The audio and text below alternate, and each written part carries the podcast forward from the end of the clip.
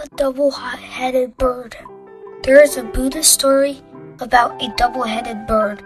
The two heads compete against each other for fruit. One head deliberately gives the poisonous fruit to the other, and both heads die. In fact, the same is true of society. Everyone coexists with others. To harm others is to harm oneself. To be the best is to compete with oneself, not with others. If you harbor the notion of competition anywhere you go and all the time, then you won't have any friends.